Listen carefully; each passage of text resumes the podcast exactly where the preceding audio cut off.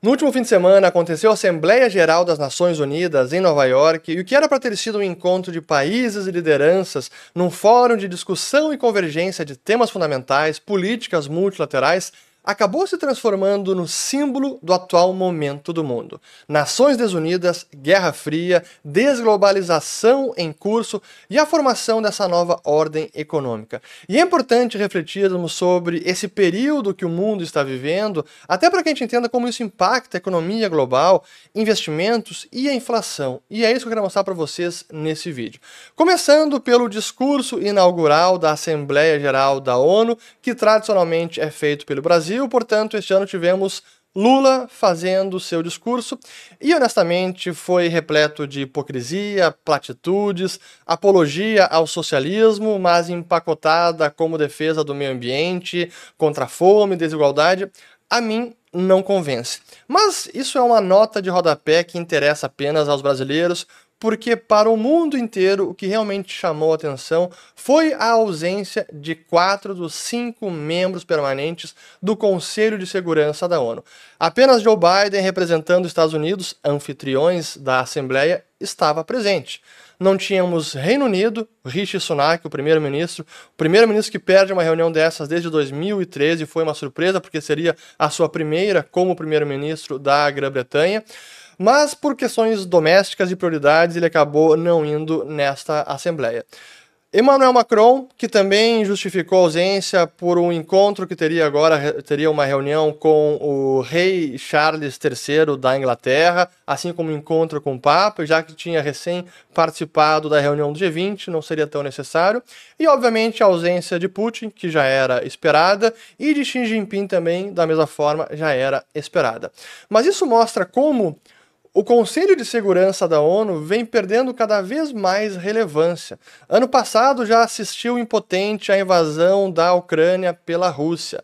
Agora foi a Rússia. Mas se a gente voltar a 20 anos, a gente teve uma situação similar, porém com os Estados Unidos quando os Estados Unidos, junto com o apoio da Inglaterra, invadiram o Iraque sob pretextos de arma de destruição em massa que Saddam Hussein teoricamente tinha. E eu lembro dessa época como se fosse hoje que eu acompanhava esses temas. E o que marcou o mundo inteiro naquela época foi o discurso do Colin Powell, então secretário de Estado dos Estados Unidos, no Conselho de Segurança da ONU, tentando embasar o racional todo da invasão do Iraque. Eu vou colocar que são vários segundos, mas vale, são poucos segundos, aliás, mas vale a pena relembrar desse momento, porque realmente foi um momento de inflexão e que minou e muito a credibilidade dos Estados Unidos em temas de política externa e geopolítica mundial. Mas vamos lá, rapidinho, vamos lá. The facts in Iraqi's behavior, Iraq's behavior demonstrate that Saddam Hussein and his regime have made no effort, no effort to disarm as required by the international community. Indeed, the facts and Iraq's behavior show that Saddam Hussein and his regime are concealing their efforts to produce more weapons of mass destruction. Logo depois ficou evidente que o Powell e a inteligência americana e o governo americano estavam fabricando provas para justificar a invasão do Iraque. Mas enfim, ali também era, foi o momento em que o Conselho de Segurança foi impotente, assim como está sendo agora, e como a ONU também está perdendo esse prestígio como fórum de discussão principal das nações do planeta. E que outros fóruns têm sido agora mais importantes, como foi recentemente o G20 em Nova Delhi, na Índia, como foi também a reunião dos BRICS na África do Sul, e que inclusive aumentou, expandindo para seis novos membros, a gente já fez vídeo sobre isso. Então, é, realmente, é, isso está mudando a dinâmica da diplomacia mundial e os fóruns onde os principais temas de interesse das nações são debatidos e onde há um consenso sobre políticas importantes para o mundo inteiro. E um tema dos mais importantes nos últimos anos tem sido, claro, a guerra da Ucrânia e que também divide os países porque alguns condenam, outros não tanto, por interesses nacionais, por segurança energética, por segurança alimentar. Então é um momento delicado. Isso ficou evidente agora, não apenas na ONU, mas também na reunião do G20. Eu quero lembrar o comunicado que tivemos na reunião do ano passado, que foi na Indonésia, em que os países foram muito mais fortes nas suas declarações de condenação da Rússia no ataque, na agressão contra a Ucrânia.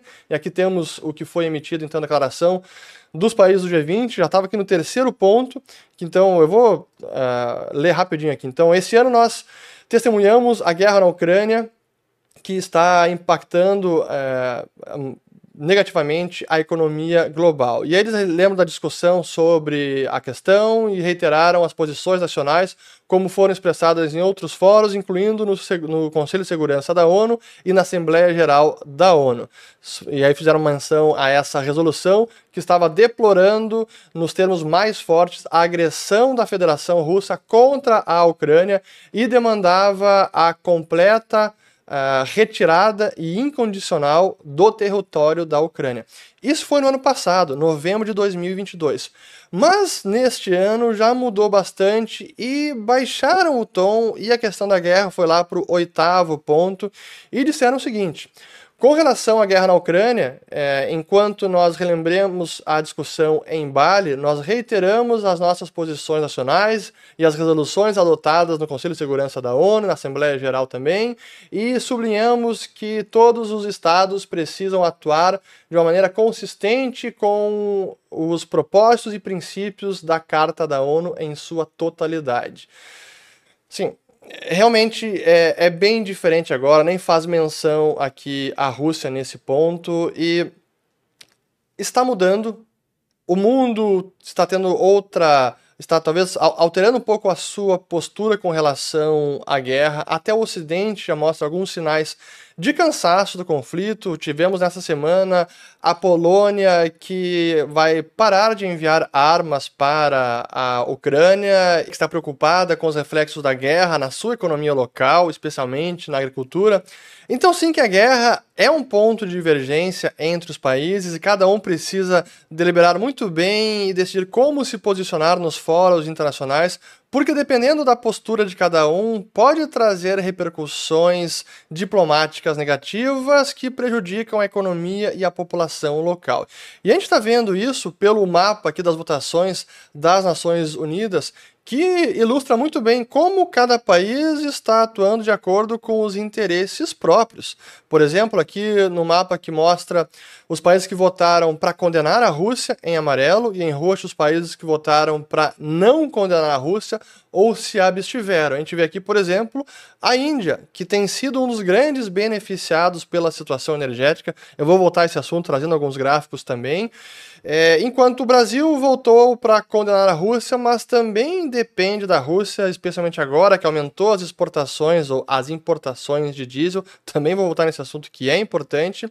E mesmo tendo Lula com uma visão e com um discurso muito mais pró-Rússia Putin do que Ucrânia Zelensky. Isso também tem sido um tema sensível aí na diplomacia brasileira.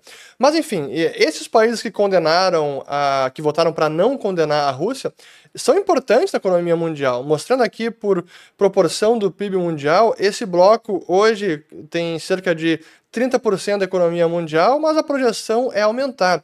E isso é, reflete então essa a desglobalização, o mundo mais multipolar, nações desunidas, assim, é o que a gente está vendo. Mas é importante dar um passo atrás e até relembrar o que aconteceu nos últimos três anos e quando a gente analisava a situação então, o estouro da pandemia, a China tendo soluços no setor da construção, Xi Jinping cada vez mais intervencionista, se distanciando do Ocidente, a China se fechando e ficando claras as ambições da China como potência hegemônica, Guerra Fria era cada vez mais evidente, e aí estoura a guerra da Ucrânia e todos os receios sobre desglobalização e Guerra Fria acabam se materializando e se tornando realidade.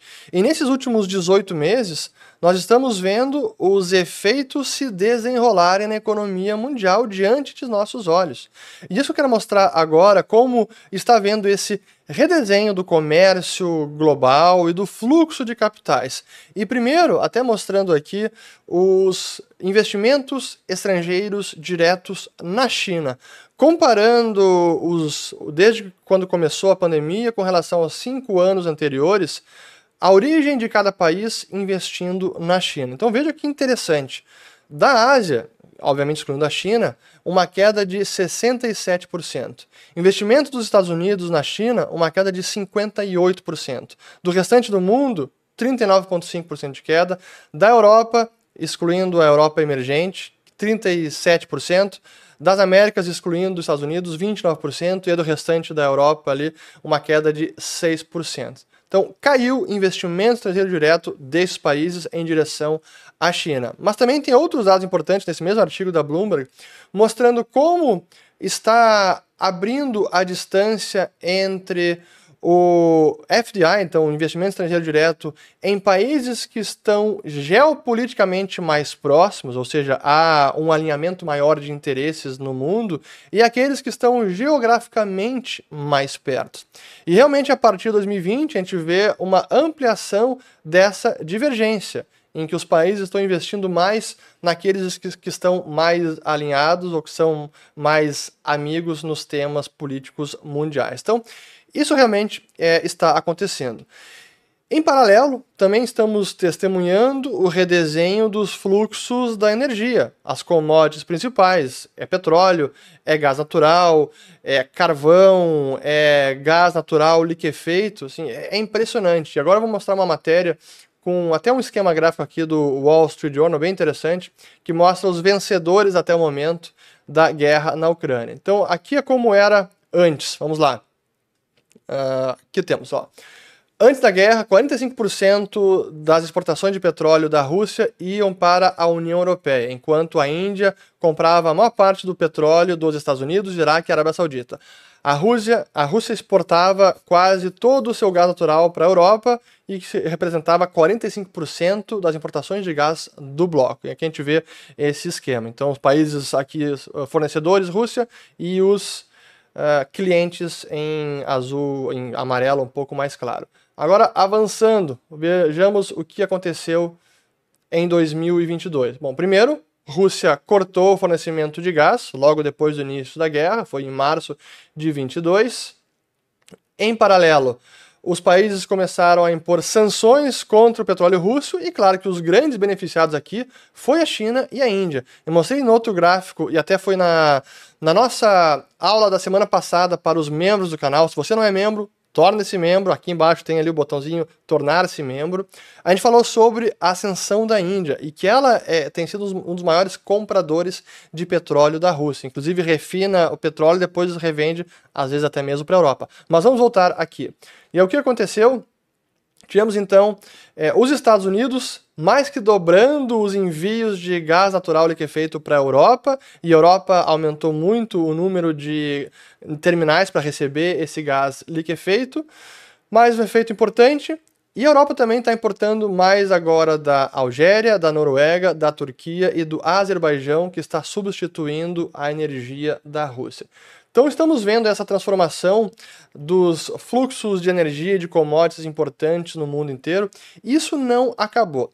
Só que a consequência disso tudo, dessa nova realidade, essa nova ordem econômica, além das questões financeiras, de, de desdolarização que muitos países estão tentando promover, esse é um assunto à parte, a gente percebe que as consequências disso tudo é que a divisão do trabalho, as vantagens comparativas dos países estão operando em sentido reverso. O mundo agora está diminuindo a divisão do trabalho, diminuindo o potencial das vantagens, estamos trabalhando agora nas desvantagens comparativas, porque o que os países fazem de melhor e podem exportar para os demais agora está ficando em segundo plano. Na lista de prioridade, agora a questão geopolítica, alinhamento de interesses ideológicos está no topo da lista de preocupações e de critérios para comercializar ou investir com o país. E isso leva a uma situação de que os efeitos deflacionários de inserção da China no mercado mundial nas últimas três décadas e de ganhos brutais de produtividade agora vão funcionar ao contrário. Então, o momento que a gente vive agora e essa década, e honestamente, sem perspectiva disso mudar, são efeitos inflacionários. Por isso que o trabalho dos bancos centrais hoje é mais difícil, porque com a pandemia, com a guerra, com os estímulos monetários, cheques pelos correios, aquilo foi um grande combustível inflacionário inicial. Aquilo foi o boom do surto de inflação. Mas agora o mundo entra num novo patamar de queda de produtividade, desintegração do comércio, que inevitavelmente é uma conjuntura inflacionária. O quanto que isso vai impactar de verdade nos índices de inflação ao consumidor dos diversos países é difícil dizer, mas com certeza é um fator mais inflacionário e não deflacionário como foi nas últimas décadas. E um parênteses importante sobre o impacto inflacionário disso na nossa economia, porque agora o Brasil, que tem a Rússia como principal fornecedor de diesel, também nos deixa mais vulnerável, especialmente no momento em que a Rússia, nesta quinta-feira, 21 de setembro, anuncia que está proibindo exportação de diesel para o restante do mundo, temporariamente ou parcialmente, né? ainda não está bem certo como isso vai impactar o Brasil, mas é potencialmente mais um fator inflacionário que a Petrobras vai ter que considerar, até porque ela mantém ainda um preço doméstico defasado em relação ao preço internacional que pode aumentar mais. Então, é mais um reflexo aí dessa conjuntura energética, geopolítica, inflacionária para o mundo e para o Brasil. Quem quiser saber mais sobre essa situação da Rússia, da China, a questão diplomática, vou colocar dois vídeos aqui recentes sobre o tema. E quem quiser se aprofundar ainda mais, se torne membro e maratone todos os conteúdos que nós produzimos aqui nos mais de três anos da nossa área de membros. Fico por aqui, espero que tenham gostado desse vídeo, compartilhem, se inscrevam no canal e volto no próximo.